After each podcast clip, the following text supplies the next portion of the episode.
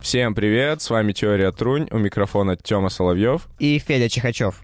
Сегодня мы продолжаем нашу беседу о концептуальных альбомах, которую мы начали уже две недели назад.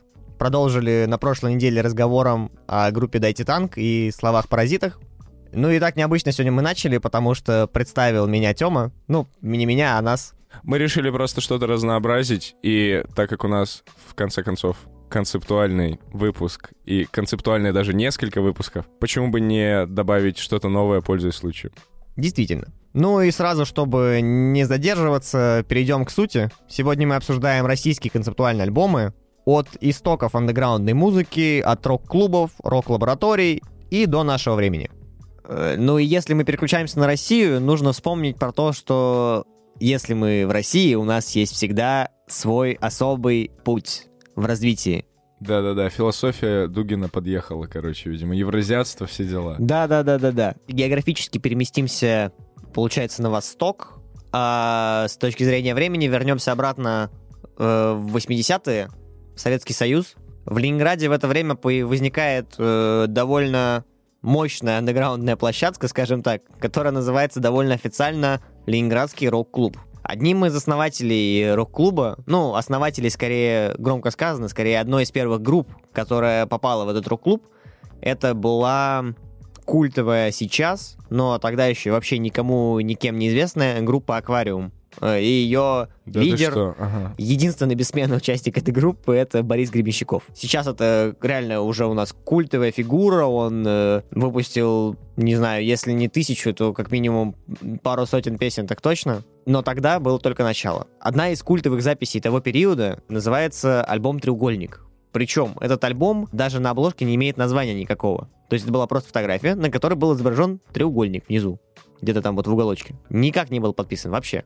Ну и в народе он прослыл альбомом «Треугольник». Забавно, что у этого альбома есть концепт. Причем, сколько мы говорили сейчас про концепты, везде это какая-то заложенная идея что это может быть посвящение какому-то определенному человеку, это может быть посвящение своим чувствам, своим переживаниям, мы там раскрываем какой-то сюжет, э, мы имеем какой-то образ так. и раскрываем его. А концепт этого альбома — это отсутствие концепта. То есть, вот это бы, разрыв шаблона чисто, да, сейчас. Как бы абсурдно это ни звучало, но действительно в этом альбоме нет ничего концептуального, поэтому он концептуален. Давайте, давайте немножко поясню. В 1980 году у Аквариума выходит синий альбом, который был сделан для слушателя, который был как бы первой официальной записью группы Аквариум, как легальной группы. Э, участника, участника рок-клуба. Это, кстати, тоже отдельная часть российского творчества, потому что оно во многом было... Подпольным, нелегальным. В супер-андеграунде, да. И в прямом смысле в андеграунде. Да. А, и с этого альбома вышли такие хиты, как э, «Железнодорожная вода» или «Электрический пес». Да, кстати, я про андеграунд добавлю. Это причем именно было не то, что андеграунд, это было аутло, то есть прямо вне закона, да, при том, да. что реально ничего незаконного люди не делали. Ну, реально. Ну, реально, да. Просто по закону они считались тунеядцами. А вот тунеядство именно. было уголовно наказуемым, поэтому... Да. Вот. И если запись этого альбома была чем-то программным, то есть музыканты целенаправленно готовились, репетировали, долго работали на студии, подбирали звучание и так далее — потому что это был официальный альбом э, по контракту определенному с звукозаписывающей фирмой, то альбом «Треугольник» был записан вообще не так. Кардинально не так. Э, репетиции проходили типа на ступеньках Дома культуры. Просто э, собирались ребята, у них появлялась голова мелодия, Борис Борисович приносил какой-нибудь умопомрачительный текст, в прямом смысле этого слова, потому что тексты на этом альбоме вообще далеки от реальности, имеют какую-то черту Э, абсурда, вымышленности и так далее. И музыканты всячески экспериментировали со звуком, и как они потом сами отзывались, участники всей этой записи, что работа сопровождалась эйфорией, банально. То есть это да, был да, просто да. трэш и угар в современном понимании, и просто тогда таких слов не было, как трэш и угар. Потому что эти слова были запрещены. Как говорил потом Борис Гребенщиков в одном из интервью, э, если чего-то хотеть несознательно, а всем существом, то это сбывается. А волшебным образом, в свалившейся на нас с неба студии весной и летом 81-го, мы записываем то, что я всегда любил. Альбом чистого и безответственного абсурда. Так точно. Собственно, это и подтверждает концепцию о том, что в альбоме нет никакой концепции «но». Э, Зайдем с необычной стороны, зайдем со стороны физического носителя. Как мы упоминали ранее, у нас э, термин альбом пошел от э, грамм-пластинок, от того, что они хранились в альбомах. Так. Так вот, на грамм-пластинке у нас есть две стороны. Сторона А и сторона Б. Некоторые группы, чтобы подчеркнуть какую-то деталь с этого альбома, э, возможно, опять же, концепт, они эти стороны называли не просто там сухо А, Б, 1, 2, там, 3, 4, 5, 6, условно, а придумывали им определенные названия. Например, альбом группы Queen, э, который называется Queen 2, имеет деление на Black Side и White Side. Или, например, э, группа Joy Division, такой вот постпанк э, 70-х, э, их самый известный альбом Unknown Pleasures, он имеет стороны, которые называются Inside и Outside. Ничего Причем себе. забавно, что первой стоит э, как раз э, половинка Outside. Ну да, от- получается, от периферии к центру. Ну Да. так с аквариумом-то что? Что с аквариумом? С аквариумом вот. Первая страна называлась «Часть жести», «Страна жести», а вторая называлась «Страна бронзы». На самом деле здесь можно трактовать по-разному. Э, Если брать первую сторону и посмотреть на трек-лист, который был на этой стороне, ну, в целом, почему это было названо жестью, становится понятно. Тут присутствовали такие песни, как «Корнелий Шнапс», «Поручик Иванов», «Козлодоев», «Два тракториста», «Мочалкин блюз», «Хорал», «Крюкообразность». В общем, э, Да, с- полный абсурд, полная жесть, полная эйфория. артхаус, короче, да. Артхаус в чистом виде. Да, зеленый слоник отдыхает. Да, да, да, да, да. Ну и, собственно, в сравнении э, с бронзой, со второй половины альбома, Мгм. э, жесть как материал сама по себе такая шероховатая, неровная, неказистая и так далее. А бронза это величественный, благородный сплав, который, вот, знаете, что термин отполированная бронза, такая блестит на солнышке. Да-да-да. И с точки зрения содержания песен, и контекста, и названий, ну, видно, что эти песни сделаны были, ну, хоть с чуть-чуть более, большей долей уважения, скажем так. Там песни «Миша из города скрипящих статуй», «Начальник фарфоровой башни» у императора Нерона, Сергей Ильич. То есть э, такая более помпезная, что ли, часть альбома. Ну и звучание отличается, конечно же, также на первой половине и на второй. На- если на первой половине больше экспериментов, каких, какого-то угара, я говорю, вот есть, например, песня «Поэзия», это просто зачитанное стихотворение, но пущенное в обратном порядке. То есть э, плен- пленка просто в обратную сторону мотается. Ага, условно. круто. Э, то на стороне бронзы там э, довольно серьезные аранжировки, почти оркестровые. Вот. Поэтому в этом тоже можно увидеть кое-какой концепт. В разделении альбома на две части. Это круто. Сейчас «Треугольник» считается одной из наиболее ценных записей «Аквариума» и русского рока в целом. Но пойдем, наверное, дальше. Э, Когда ты пришел сегодня в рубку, ты спросил, блин, что у тебя динамики хрипят какую-то лабуду? Я говорю, а это Егор Летов.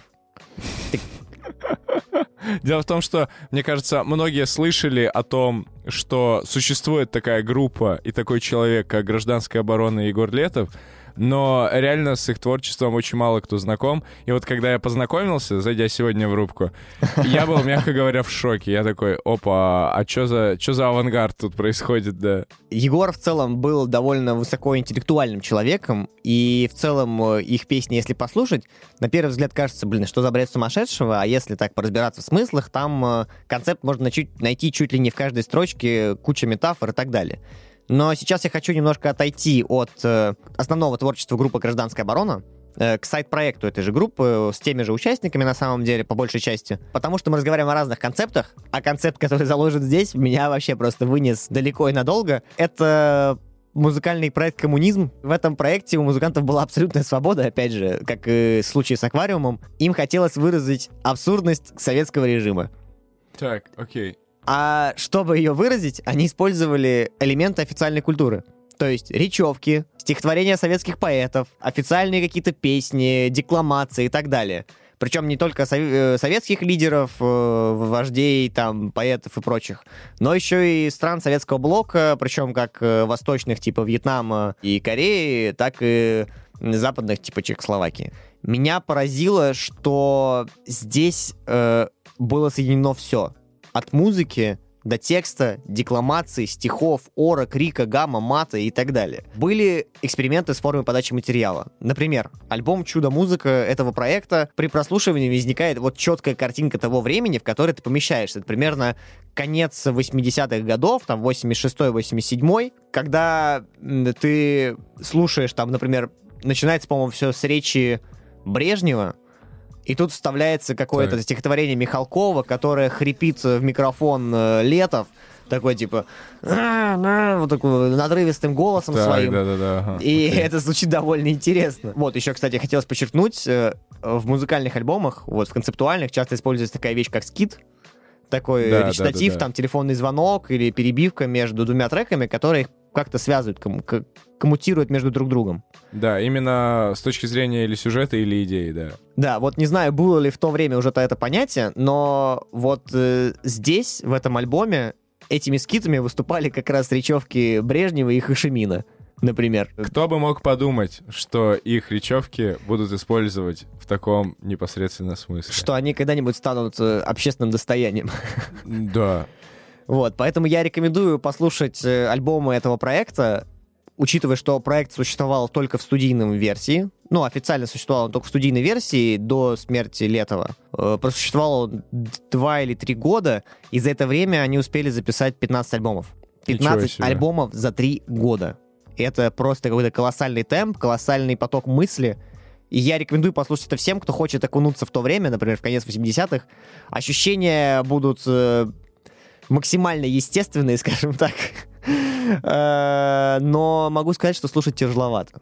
Опять же, из-за особенностей звукозаписи, когда ты пришел, сказал, ой, ё что шумит, вот э, из-за этого слушать немного тяжело. Ну, Звук да. не сведен, скажем так, в текущем нам привычном формате, когда у нас все выровнено, басы четенько там звучат, э, соло, слышно гитару, инструменты, бит выделяется, все сильные доли и так далее. Здесь же это сделано максимально кустарно, но в этом же и есть как бы концепт. Да, ну вот я к тому, что я хотел сказать, что на самом деле, скорее всего, это дополняет только образ этого альбома. И, наверное, этих сколько, 15, да, ты сказал? Естественно, все 15, наверное, слушать тяжеловато, но хотя бы несколько э, треков, даже не альбомов, треков, пожалуйста, послушайте, мы вам очень рекомендуем. Что ж, двинемся лет на 10-15 вперед, даже чуть побольше. Мы в прошлый раз обсуждали, ну так, чуть-чуть упомянули альбом American Idiot от группы Green Day. Это был концепт, связанный с реальной постановкой театральной, панк-рок-опера, как они это сами назвали. Ну вот рок-опера понятно, у нас и в России есть такие же... Например, рок-опера «Юнона и Авось», очень, э, скажем так, классическое произведение Рыбникова, которое до сих пор идет в театрах и пользуется огромной популярностью. Причем оно очень долго уже идет до сих пор. Да, да, да. Это прям какое-то поразительное. Все просто. мое детство оно шло где-то в театре, и до сих пор вроде это продолжают ставить да, и исполнять. Да, и думаю, сейчас легко можно найти билеты и Круто, сходить. рекомендуем, наверное. Я не, не знаю, ни разу не ходил. Вот, а я тебе рекомендую, потому что я был два раза. Окей. Но рок-опера понятно. А что насчет хип-хоперы? Это, кстати, твоя тема больше, Артем, конечно. Да, но позволь, ты вступишь. Кстати, отметь, да. отметь, какое хорошее название. Хип-хопера. Оно так сочетается. Хопера. Очень слитно, да. А, знаешь, такой глоток чего-то свежего а, в музыку, что в оперную, что в хип-хоперную. Ну да, да, да. Ладно, а про что ты конкретно хотел поговорить и с чего начать? Первая российская хип-хопера. Первая, потому что не единственная. Так. Это была постановка, называется «Копы в огне». Но здесь как бы сразу возникает вопрос. Вроде рэп — это такая пацанская музыка, музыка дворов, музыка преступников даже немного. Гетто, все дела. Yep. А здесь главные герои — это копы, полицейские. Как же так? Обратная сторона медали, в общем. Абсолютные антигерои в рэп-музыке. Да, но оказалось, что в этом и есть фишка. То есть это гангстер-рэп, вывернутый наизнанку. Окей, а кого поджигали в итоге, если копы в огне? Ну, горела скорее их жопа, потому что они не могли поймать преступника. А-а. Э, преступника с очень интересным и очень длинным именем Джигурда Нейроморис. Вот так Джигурда Нейроморис. Ну, у тебя вот дикция получше будет. Да, конечно. Ну и, собственно, сюжет такой, что вот наши дни, Москва, в Москве орудует опасная банда под названием Клуб Восьми Убийц. Как раз Джигурда Нейроморис — это их главарь, и с ними ведет войну «Банда копов». Банда копов? Что? Ты Бан- точно это сказал сейчас? Ну, это точно так. Дерзкий Козульский, брутальный черный коп, вальяжный Яблонский и наивный Пипи. В программе погони, предательство, перестрелки, допросы, эротическая сцена. А, и, конечно, главное сражение с боссом. Как бы все на этом и должно было закончиться. Добро побеждает в итоге. Или без спойлеров. Без спойлеров. Во-первых, я сам еще даже не сходил. А постановка, кстати, в 2020 году получила перерождение. И говорят, что получилось даже очень хорошо. То есть ее не ставили лет пять, наверное, где-то. Так. И вот она во время второго ковида, скажем так, получила еще одно новое сценическое воплощение. Поэтому я думаю, что я как-нибудь схожу. Я думаю, как-нибудь обязательно кто-нибудь из нас сходит, и тот, кто сходит, обязательно отпишите нам фидбэк, нам будет очень приятно порассуждать с вами о впечатлениях. Ну и, кстати, очень интересно, что вот команда, которая работала над этой хип-хоперой, э, все очень люди разнообразные, творческие. Например, э, историю, тексты придумал м, преподаватель РГГУ Александр Легчаков. На тот момент, когда он придумал Так. это все, он был преподавателем экономики. Э, А музыку написали тоже довольно интересные именитые авторы. Например, Александр Халенко, он же Саша Дза. Это сейчас электронщик группы Мумитроль. Э. Рома Литвинов, он же Mujuice. И Миха Аранчага, он же Ларик Сурапов. Ну, а перезнакомил их между собой всех э, Юрий Квитковский, персонаж, который в будущем повлиял на двух наших героев, которых мы обсудим чуть позже. Уже совсем вот-вот, кстати. Да, он срежиссировал эту хип-хоперу, а сейчас он главный режиссер Росгосцирка. Вот такая вот интересная компания собралась. Нормально, нормально. Так о каких же двух героях нашего сегодняшнего выпуска ты хотел поговорить? Ну, собственно, затравочку мы сделали еще в прошлый раз, когда мы упомянули, что будем говорить и сравнивать два концептуальных альбома, вышедших совсем недавно. Это альбом Оксимирона «Горгород» и хип-хопера Орфея Вредика от Noise MC и большой еще команды артистов и э, музыкантов, продюсеров и прочего-прочего. Но об этом мы чуть-чуть попозже поговорим. Чуть-чуть попозже. Мы очень много раз про это уже говорим, чуть-чуть попозже откладываем на потом, потому что это во многом вишенка на нашем торте. И вот, вот сейчас вы это получите, но в прошлом выпуске э, между разговором о Канни Уэсте и его альбоме Данда и о Кендрике Ламаре и его альбоме To Pimp a Butterfly по большей части, я вставил такой дисклеймер э, о том, что сложно говорить о черной музыке, когда ты белый. Так вот, так вот, это очень в стилистике вставлять дисклеймеры посреди выпуска, как ни странно, по идее они должны быть в начале. Но э, каждый наш дисклеймер, по факту, он не о предупреждении о чем-то, он носит конструктивный характер. То есть это концептуальный дисклеймер. Пам-па-пам-пам. Больше концептуальности в выпуск добавляем, но понимаете, да? Мы поднимаем градус вообще до небес. небес. чтобы его достичь, не мог вообще больше никто, даже Даже Окси- мы. даже Оксимирон и Noise MC. И еще один градус интриги добавлен в итоговую сумму градусов интриги. Боже мой, о чем я говорю? Так вот, дисклеймер. Дело в том, что сегодня мы рассматриваем концептуальную музыку через призму концептуальности в виде текстуальной составляющей. Потому что у многих людей концепт музыки ассоциируется непосредственно с этим. Но хочется привести пример альбома, который многие, скорее всего, слышали, который является демонстрацией того, что можно сделать концептуальный альбом, по факту не имея в нем сюжета. Знаешь, какой это альбом, Федь? М, Ну, я догадываюсь, это альбом Скриптонита. А, так точно. Э, это альбом Скриптонита 2004, который вышел, как ни странно, не в 2004 году, а в 2019. И более того, собственно, почему альбом называется 2004? Потому что он всем своим посылом, а именно музыкальным способом, хотел вернуть слушателя в то время, когда он только-только начинал увлекаться музыкой, только-только, скажем, начал выбираться из его а, неблагополучного окружения в Казахстане, а именно вот как раз начало нулевых. И для того, чтобы этого достичь, он решил, бум, в 2019 году, да более того, в десятые года 21 века, когда вся музыка в подавляющем большинстве случаев, да, пишется с помощью компьютерных устройств, с помощью VST-плагинов, для тех, кто разбирается в этой всей теме, вы понимаете, о чем я, а, с помощью разных цифровых инструментов. В общем, с помощью всего вот этого, казалось бы, очень доступного для любого человека, Скриптонит решает сделать ход конем и пишет полностью целый альбом на чисто аналоговых синтах. Ну, то есть на огромных таких э, стопках из всяких э, контроллеров, микшеров. Ну, в общем, как это делали дедушки наши, ну или отцы как минимум.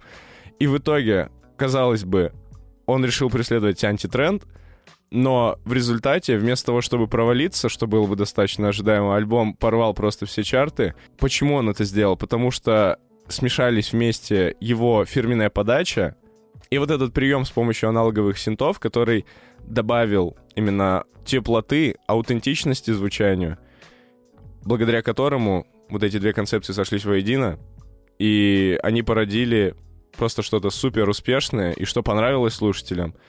И по факту это хороший пример того, как действительно качественное звучание и качественное преследование своих целей, но оно просто обречено на успех. Оно не может провалиться. И если ты действительно делаешь качественную музыку и закладываешь в нее качественный посыл, даже если в нем нет сюжета, она, тем не менее, достойна называться концептуальной, она достойна того, чтобы быть оценена достаточно высоко слушателями. Это все, что я хотел сказать в данном дисклеймере.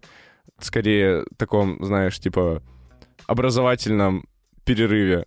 Знаешь, я подумал, наверное, э, популярность альбома получилась из того факта, что наш народ очень любит ностальгировать, как мне кажется. Ну и может О, кому-то да. кому-то это показалось тем, что вот они послушали и вернулись куда-то в свое прошлое, им показали какие-то знакомые моменты, там, из молодости, из юношества. Слушай, да, я вспомнил еще одну вещь, про которую я хотел сказать насчет этого альбома. Это будет чуть-чуть дольше, чем, наверное, наш тайминг, который мы можем себе позволить, но это супер важно упомянуть. Помимо использования аналоговых синтезаторов звука э, на этом альбоме, он, естественно, как любой себя уважающий хип-хоп-исполнитель, использует сэмплы. И сэмплы непростые. Например, всем знакомым, те, кто слушал этот альбом, треке «Привычка», который открывает этот альбом, используется проигрыш из фильма «Место встречи изменить нельзя». И он так органично просто встраивается в это звучание и добавляет своей ностальгии, что, ну, это просто звучит феерично. И более того, это качает. И это, знаешь, такой своеобразный твист на российскую классику и связь прошлого поколения, так как советские фильмы — это то, что горячо любимого нашими родителями и дедушками и так далее и нового поколения, которое любит вот этот вот вязкий, качающий звук. Очень круто, очень впечатляет. Я думаю, это действительно стоило того, чтобы это упомянуть. Что еще, Федь? Да, впрочем, уже ничего. Я рад, что мы, опять же, вернулись к такой небольшой ремарке про то, что концепт не всегда про текст и не всегда про сюжет. Это важно. И важно помнить, что, ну, иногда стоит чуть-чуть напрячься, чтобы понять, что хотел нам донести артист.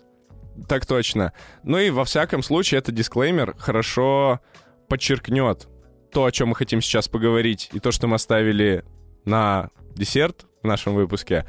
Потому что концепт в тех альбомах, которые мы сейчас будем разбирать, он хоть и завязан очень сильно и, наверное, в большей степени на тексте, в дальнейшем он очень выразительно раскрывается с помощью также и инструментальных музыкальных составляющих. Итак, вы наконец-то дождались.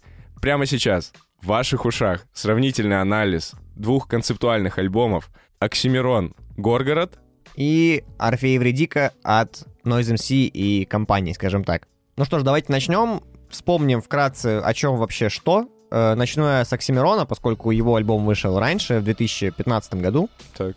Это история в 11 треках. Э, История писателя Марка, который живет в городе под названием Горгород, как бы это ни было странно. Он э, переживает, я думаю, момент творческого кризиса, поскольку в первых же треках он получает критику от фанатов за то, что он расписался. Встречает радикалов, встречает свою любовь, и позже попадает под репрессии правительства, в связи с чем его, скорее всего, и убивают. Ну, вот такой небольшой спойлер сюжета, конечно, получился.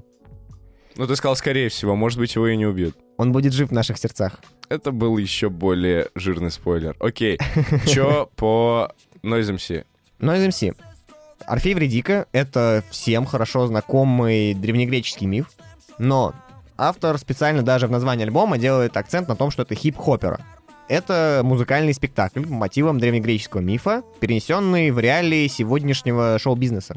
Несмотря на то, что я так понимаю, что как спектакль, именно как спектакль, он еще не был поставлен. Наоборот, как спектакль он вышел намного раньше, чем альбом. Серьезно? Первый раз он был показан э, в таком музыкальном пространстве Тесла в Москве в 2016 году. Так. И это был довольно спонтанный проект, который как раз связан с Юрием Квитковским, э, режиссером «Копа в огне», потому Мгм. что Нойз им бесконечно вдохновлялся и позвал его как раз поучаствовать в создании спектакля «Орфей и Евредика». В то же время «Копы в огне» существует ка- так же, как хип-хопер Орфей Вредика, как альбом музыкальный. В этом плане нет.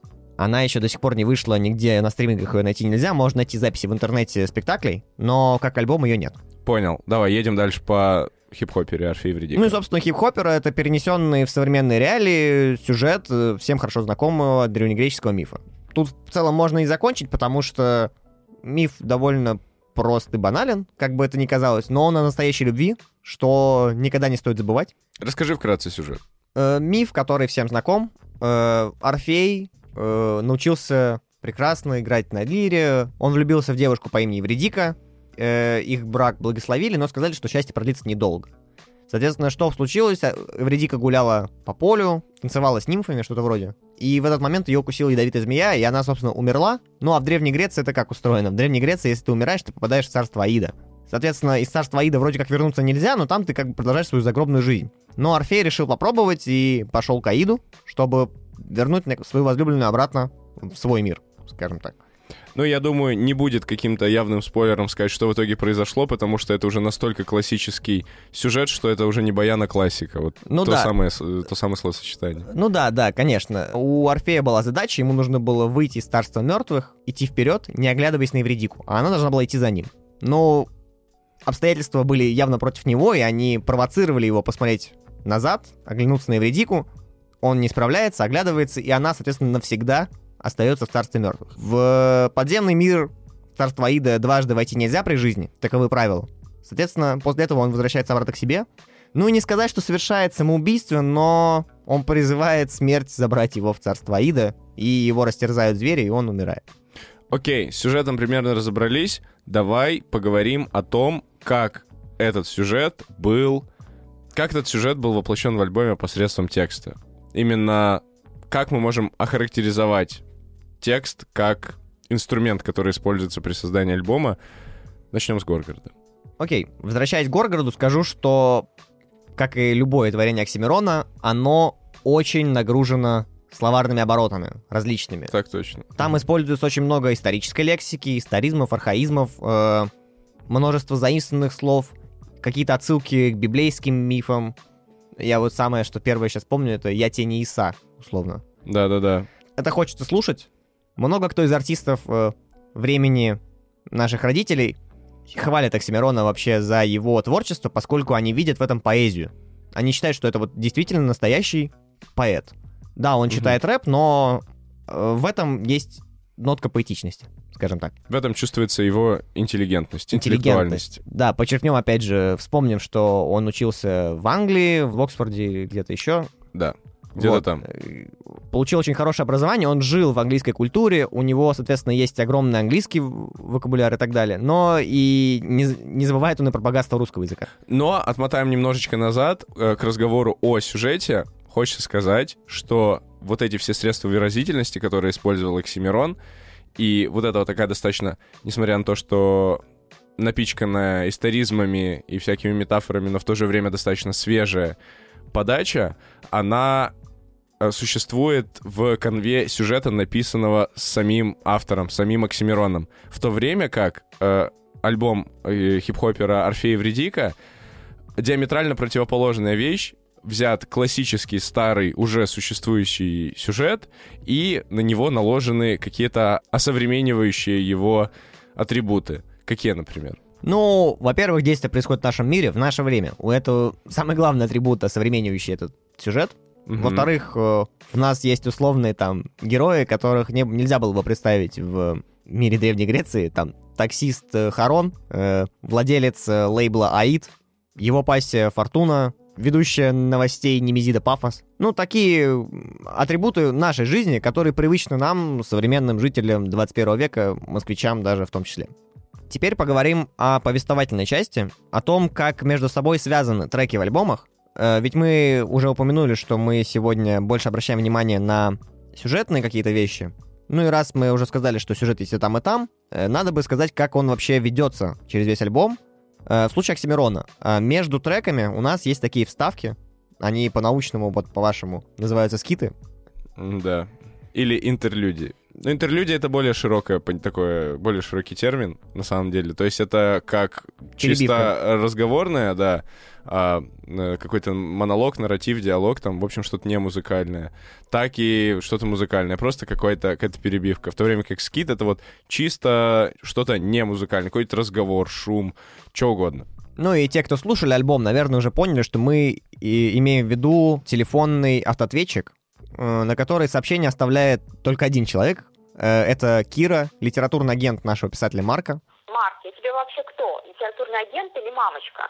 Она ему э, звонит, видимо, он как творческий, любой творческий человек к телефону не подходит довольно часто, и оставляет какие-то свои сообщения. Э, иногда они открывают нам какие-то подробности сюжета, э, делают напутствие к следующему треку, например, как в случае э, с ошалевшим фан- фанатом. Она предостерегает его от знакомства э, с гуру, скажем так, э, главой радикального движения Горгорода, предостерегает его от прослушивания байк про переплетено и так далее, так далее. А если говорить про Орфея и Вредику? Если говорить про Орфея Вредику, на самом деле, тоже чуть-чуть отступлю назад от того, куда ты меня подвел. В Горгороде хоть повествование и достаточно плотное, но оно дано слушателю такими отрывками, знаешь, мазками красок. На это указывает то, что в альбоме всего 11 треков, и они связаны между собой исключительно каким-то интуитивно понятным контекстом. В большей степени. На самом деле, те же звуки автоответчика — это то, что связывает треки в той или иной степени, да? В то время как э, в хип-хопере Орфея Вредика были прямо целые треки, которые были исключительно разговорными. Но надо сказать, что они все были зарифмованы. У Оксимирона скиты, которые э, AKA оставляла литературный агент Марка Кира на автоответчике, они не были зарифмованы, это были просто слова. Здесь у нас хоть и нету какой-то музыкальной составляющей, ее минимум вообще, и как бы это не ритмичная, не мелодичная подача, это по факту стихи. То есть э, это хоть и скит, но он все равно рифмованный. Э, это раз. Два, то, что, в принципе, треков достаточно больше на Орфее Вредике, и альбом, слушай, там, по-моему, больше 20 треков, что-то 25. Да, да, я думаю, там и суммарная длительность около часа с чем-то, я думаю. Но Да. все-таки это полноформатное произведение. Да, и с этой точки зрения хочется отметить, что альбом «Горгород» э, в своей задумке э, о связи между треками больше о том, что слушатели имеют очень много пространства, чтобы самим вообразить, самим додумать э, то, что происходит. Очень много остается за кадром. Э, Как я и в начале, кстати, упоминал нашего первого выпуска, я когда первый раз послушал, я сам реально сел дописывать эту историю. Да, то есть прослушивание мотивирует к этому. В то время как у хип-хоперы очень в духе, кстати, показательно, э, в духе Noise MC, самого исполнителя, который очень любит все очень детально описывать, его текста, соответственно, также отражают это. У него они очень нагружены словами, и ритмически они нагружены. Из-за такого большого количества треков э, описание очень детальное, прямо, я бы даже сказал, скрупулезное. И наличие разных средств выразительности, как там и есть скиты, есть и целые треки, треки-батлы, треки-монологи, треки, даже там совместные песни о любви, да, там Орфея и Вредики. Там есть все. И в этом плане альбом гораздо более такой показательный. Можно сказать о том, что это лишает слушателя воображения, но я бы так не сказал. Ну, знаешь, э, это даже когда ты идешь в театр, у тебя у самого всегда есть даже трактовка какая-то своя, собственная, э, происходящего на сцене. Ну, так и тут. У тебя все равно есть какие-то свои мысли на этот счет, на счет происходящего. Ну, давай так, как слушатель, э, альбом «Горгород» я воспринимаю как какой-то такой красочно-мысленный бульон, который я воспринимаю весьма размыто. И очень много я могу... Очень многому я могу дать свободу в плане того, как это происходит в моей голове. В то время как а, альбом э, Орфей Вредика в моей голове выглядит очень четко и прямо вот прям вот он выглядит вот каким-то одним таким монолитным, красивым, романтичным сюжетом со своими красками, которые достаточно имеют четкие границы, четкие контуры. Притом, кстати, это добавляет тоже этого эффекта четкости, что сюжет-то известный. То есть сюжет все знают. У Мирона этот сюжет, кроме него самого, никто не знал. Соответственно, естественно, сюжет, который знаком нам давно, будет представляться нам четче. Отметим, кстати, еще одну особенность текстов э, хип-хопера. Если вы даже обратите внимание на трек-лист альбома на любом стриминге, вы не увидите пометок explicit. Это значит, что тексты полностью без мата. Для Нойза это была сверхзадача. Написать полностью тексты без нецензурной брани. Учитывая то, как он человек. О, да. В то время как, э, если говорить уже об Оксимироне, то там, конечно, наши всеми любимые средства литературной выразительности используются в полном э, объеме.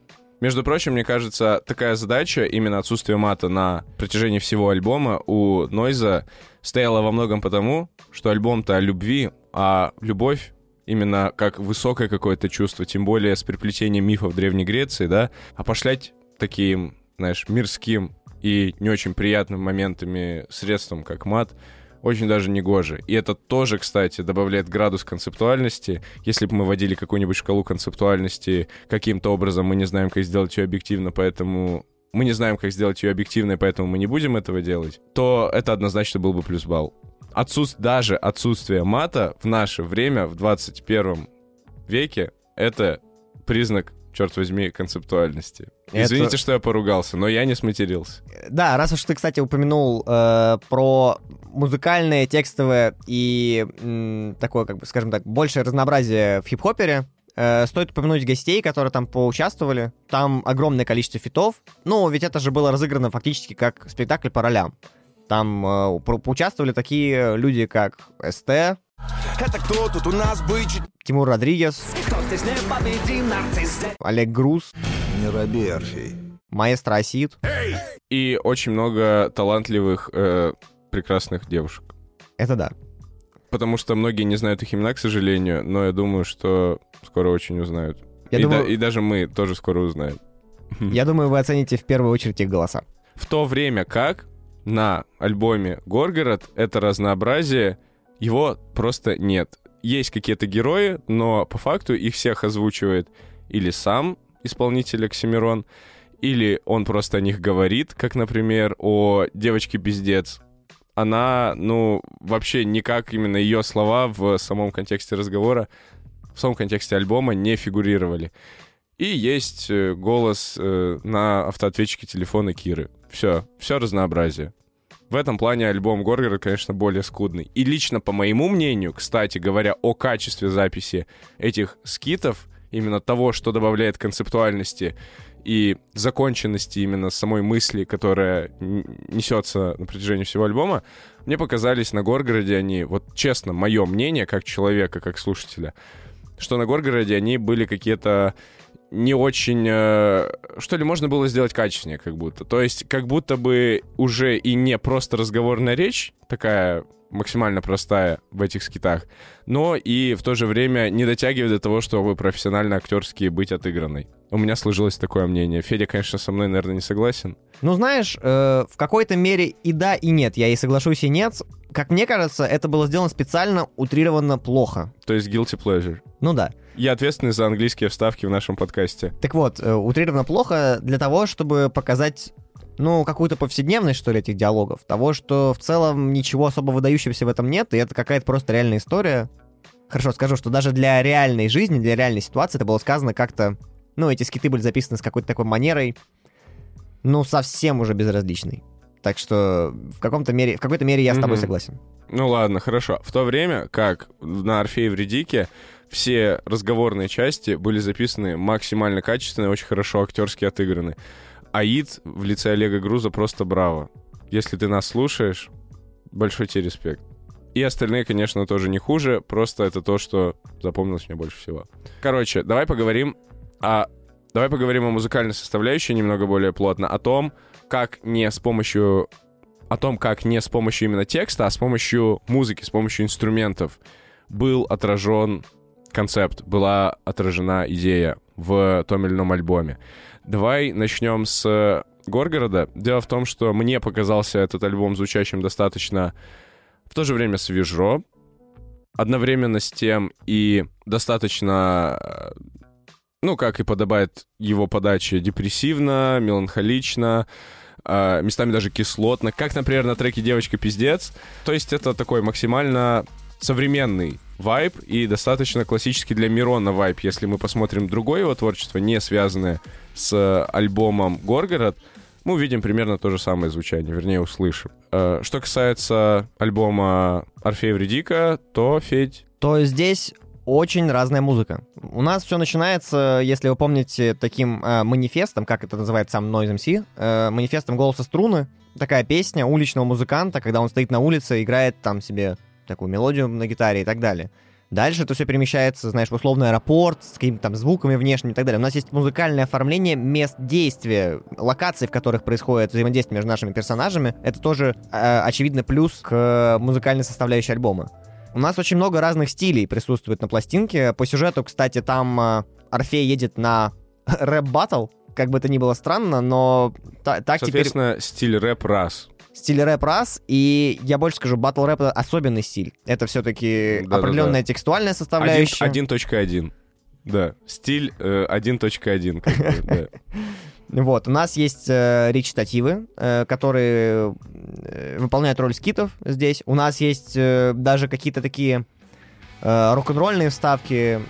Я бы назвал это просто рок, знаешь, Да, типа да, в да. духе, в духе что-нибудь. э, Это Нойз. Come on, Нойз всегда славился тем, что у него очень экспериментальная музыка. Да, Чего да. стоит только один видос на Ютубе, где он одновременно играет э, во время записи live сво- своего во время записи своего live -концерта у себя дома в пандемию одновременно на что-то четырех или пяти инструментах да. и задействует все свои конечности. То есть Нойз это тот чувак, который использует все по максимуму и в разных пропорциях. Я считаю так. Вот. Ну, ну и это разнообразие стилей и определенные вставки каких-то звуков э, из нашей реальной жизни. Там, условно, даже Ургант появляется на пластинке. Опа. Опа. Э, они приближают э, звучание альбома к действительно реальной истории и, конечно же, обогащают музыкальную часть. Так точно. Про музыку поговорили. В целом, можем, наверное, сказать, что с точки зрения музыки альбом хип-хопера Орфея Вредика звучит гораздо более разнообразно. И гораздо больше разных красок оно а, отыгрывает. Ну да, все-таки работа была и продюсерская, и э, авторская проделана огромная. Это стоит отметить, и безмерный респект Нойзу и команде за то, что они сотворили такой продукт. Мирон, работа еще. Вот. Мы очень ждем твоего возвращения в индустрию, поэтому у тебя есть все шансы реабилитироваться. Окей, что еще мы хотим сказать? Наверное, после того, как мы поговорили о музыке, нам ничего не остается, как поговорить о том, что осталось после прослушивания каждого из этих альбомов, а именно впечатлений. Федь, какие впечатления у тебя вызвал, например, Горгород? Помимо того, что ты уже сказал про то, что ты сам эту историю воспроизводил у себя. Да, первое прослушивание у меня вызвало определенный шок, потому что я вот сел и послушал целиком, я сел записывать эту историю и так далее. В общем, меня очень заинтересовал сюжет. Последующие мои прослушивания, они все были из разряда... Я добавил себе это все в избранное, в плейлист, и когда у меня трек какой-нибудь всплывал, у меня сразу какие-то ассоциации к нему появлялись, но они уже были вырваны из контекста.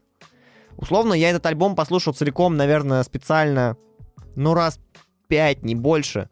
И иногда мне казалось, что это помогает мне какие-то свои внутренние проблемы переживать. Например, когда происходили всякие э, политические события у нас в стране, мне казалось, что это довольно неплохой саундтрек, э, и ну, и он по тематике все-таки похож, на что-то проходящее вокруг. Сразу видно, собственно, чем было вдохновлено.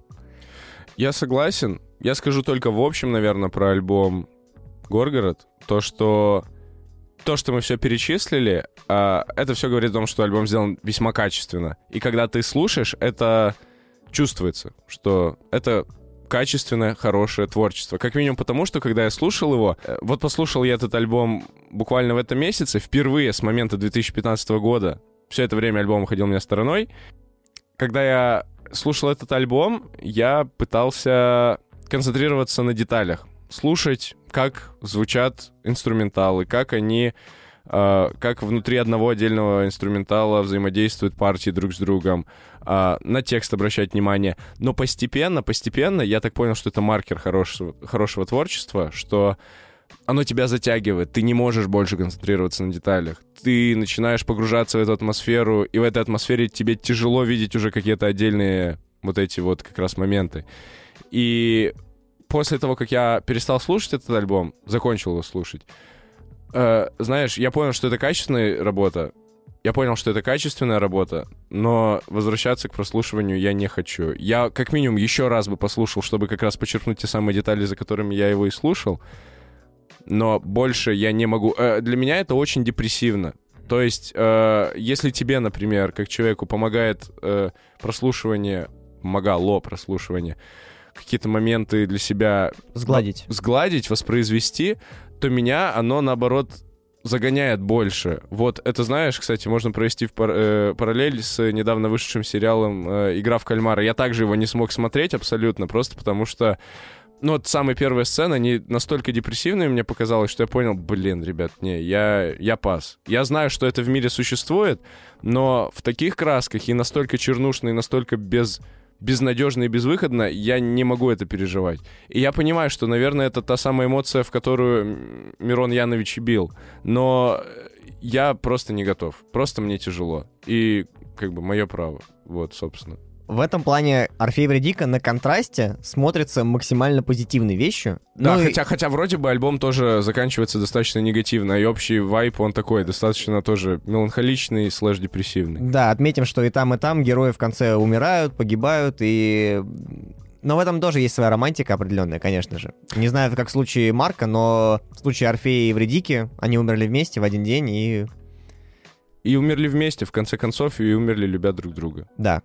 Соответственно, если вкратце пройтись по впечатлениям, а, я этот альбом прослушал целиком, ну, раз один, потому что он очень большой и длинный. Это вот другой фактор, который влияет на количество прослушивания альбома, да, но все, все-таки для нас, а, для людей, которые живут в эпоху стриминговых сервисов, то, сколько раз ты переслушиваешь тот или иной трек или тот или иной альбом, это как бы прямо пропорционально тому, насколько сильно тебе нравится тот или иной трек или альбом, да?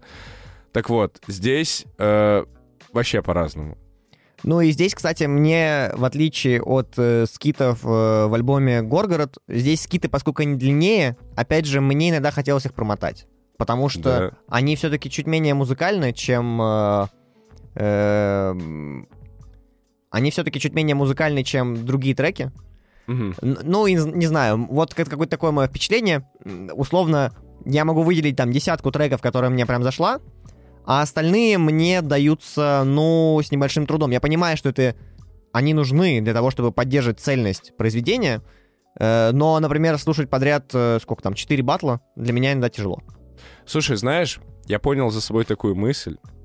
Ты знаешь, я понял за собой такой момент, что когда я слушаю обычно какие-то альбомы, и вот встречается такая нудятина в виде каких-то очень долгих скитов, например, на англоязычных альбомах, на хип-хоп альбомах, я тоже, как правило, проматываю. Но здесь, видимо, мое впечатление не чисто по отношению к вам, ребята, слушателям, потому что я нарочито заставил себя скрупулезно прослушать эти два альбома, потому что я понял, что мне про них потом рассказывать. И как будто я сам запрограммировался на такой вайб, и такой прослушал их до конца. И мне как будто автоматом стало интересно. И поэтому я, ну, как бы, у меня не было такого чувства, Федь, я не знаю. Я так понимаю, кстати, Федь, что ты слушал эти альбомы давно, а я слушал их вот совсем вот-вот, вот сейчас. Ну, во-первых, я хочу сказать спасибо Тёме и поблагодарить его за то, что он хорошо подготовился к выпуску. А во-вторых, ну да, я целиком как раз Орфей Вредику слушал очень давно. Наверное, как она вышла, и, может быть, вот чуть-чуть попозже, году в 18-19. Потом я не переслушал, потом переслушал только отдельные треки, просто чтобы себе напомнить какие-то детали, вообще кто там, какие голоса там присутствуют и так далее. А Горгород, ну, вот вследствие его длины, э, короткой, его можно переслушать, ну, вот хоть условно сейчас, за 40 минут, я вот пока буду тут гулять по Долгопрудному, могу его послушать. все-таки Орфей Вредика, это нужно настраивать себя на полноценное прослушивание, на спектакль.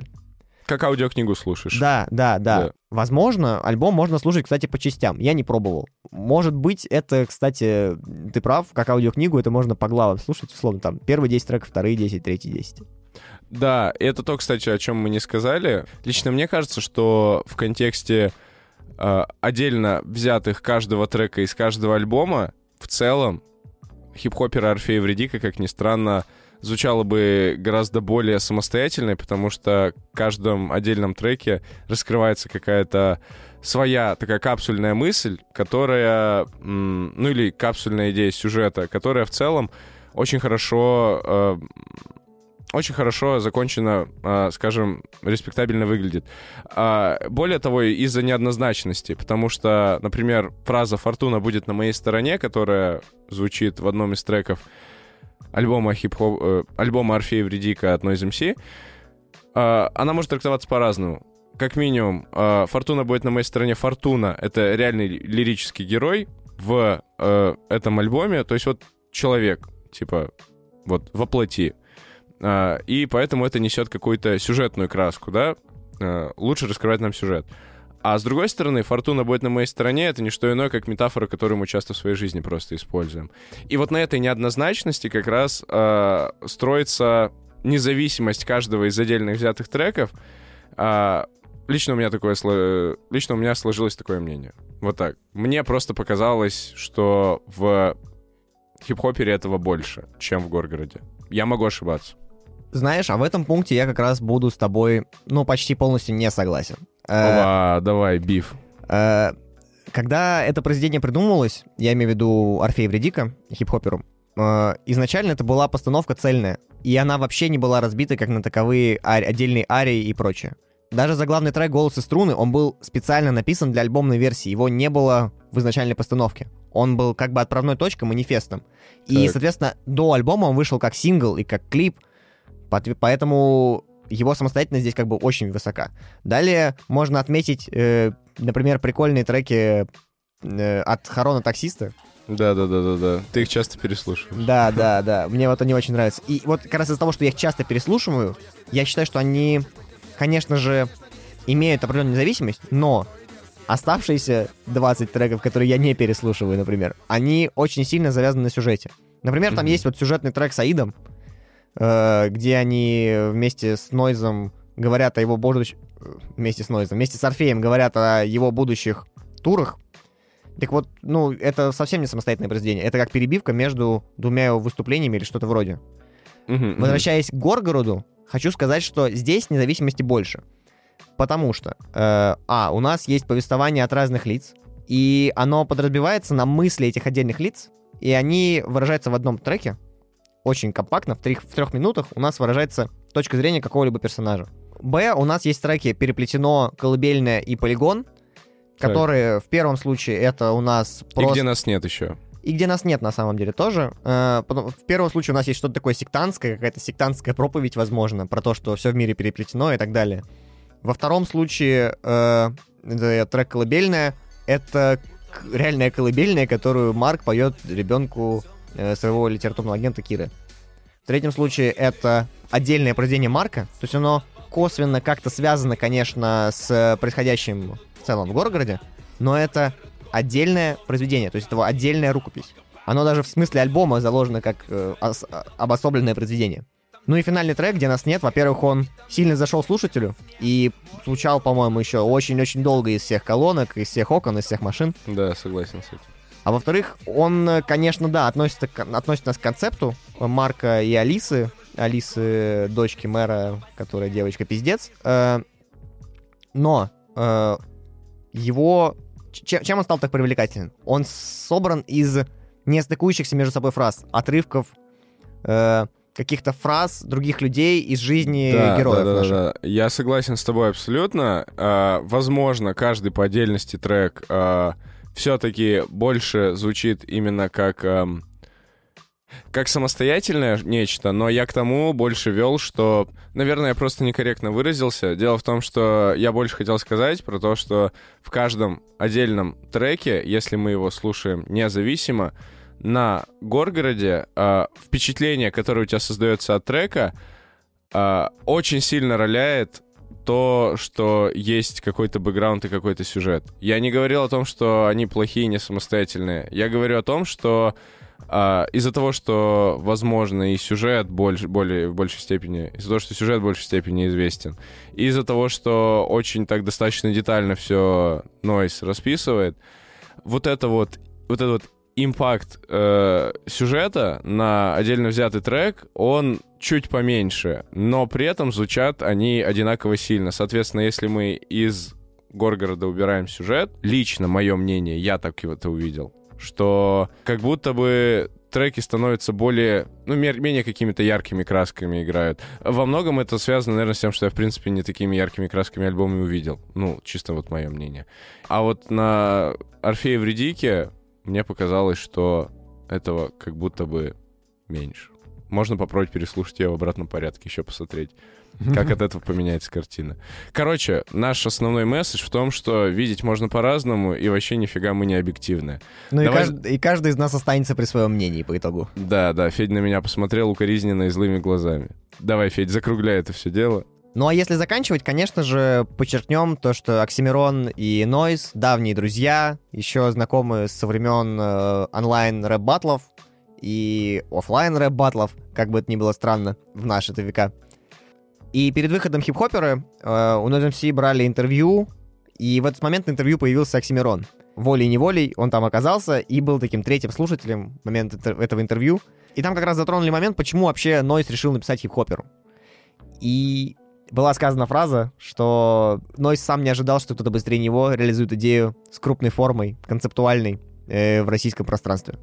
Даже так. Вот представляете, мы тут э, сравниваем два альбома, которые по факту, ну, писались в одно время, во всяком слу- случае, но один вышел сильно позже другого как раз, для того, чтобы не оказаться вторичным. Они возникали, скажем так, в головах э, наших артистов в одно и то же время. Поэтому, безусловно, они один и тот связаны.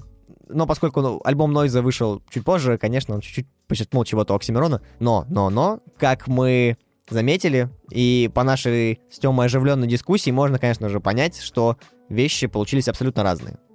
Да, причем в хорошем плане разные, что у одного альбома в качестве реализации концепта больше одних каких-то средств выразительности, черт, у другого больше другого. А, здравствуйте, тавтология. Но, тем не менее, нельзя говорить просто взять и... Нельзя просто взять и сказать с э, высокой колокольни, что, блин, этот альбом совсем отстой, а этот альбом самый лучший на свете.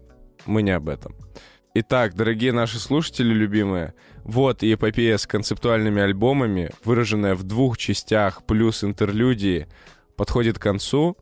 И в завершении мы хотим сказать, что спасибо, что были с нами, спасибо, что разделяли с нами этот концептуальный вайб, что мы, во всяком случае, могли быть вам полезны чем-то, потому что прежде всего нам классно делать какие-то крутые вещи для вас, и помимо этого параллельно мы сами что-нибудь для себя тоже почерпываем. Как я вот, например, специально прослушал «Здравствуйте» два, а, кстати, даже больше альбомов, если учитывать то, о чем мы говорили в первой части. А, да, и развил свой вкус.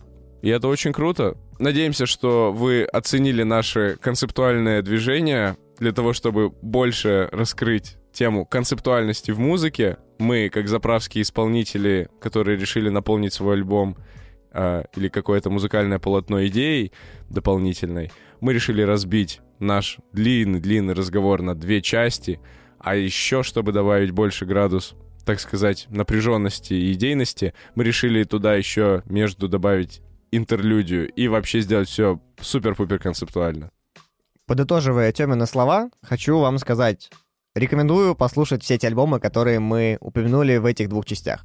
Поскольку они все, а, очень разные, б, имеют определенный концепт, с, ну, они проверены годами. Как минимум это нельзя сбрасывать со счетов. И, конечно же, просто туча альбомов осталась за кадром, о которых мы, к сожалению, уже не поговорим, ну или хотя бы в ближайшее время точно мы их затрагивать не будем в наших подкастах. Мы можем добавлять их в наш традиционный пятничный плейлист, треки из этих альбомов. Вот и все. Пожалуй, так. Ну и возвращаясь к одной из мыслей, которые сказал Тёма, главное, слушайте музыку, любите ее и помните, в основе всего лежит трунь.